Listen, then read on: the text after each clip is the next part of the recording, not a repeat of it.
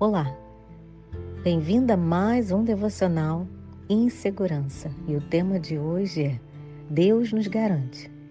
Romanos 8,31 vai dizer: Que diremos, pois, diante dessas coisas? Se Deus é por nós, quem será contra nós? As ficções sempre têm dois lados: o lado do vilão e o lado do herói. E todo mundo sabe que no final quem vence é o herói.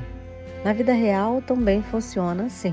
O bem e o mal existem e estamos do lado do herói, daquele que vence não só no final, mas que é vencedor sempre. Não é maravilhoso saber que Deus está conosco? Por isso podemos descansar na segurança dos braços do Pai.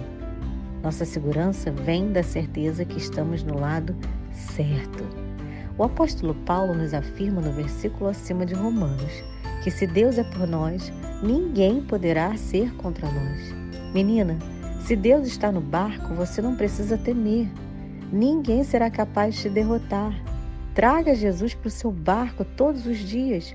Já acorde agradecendo e conversando com Ele sobre o que farão ao longo do dia e creia que você está segura, pois está de, do lado certo.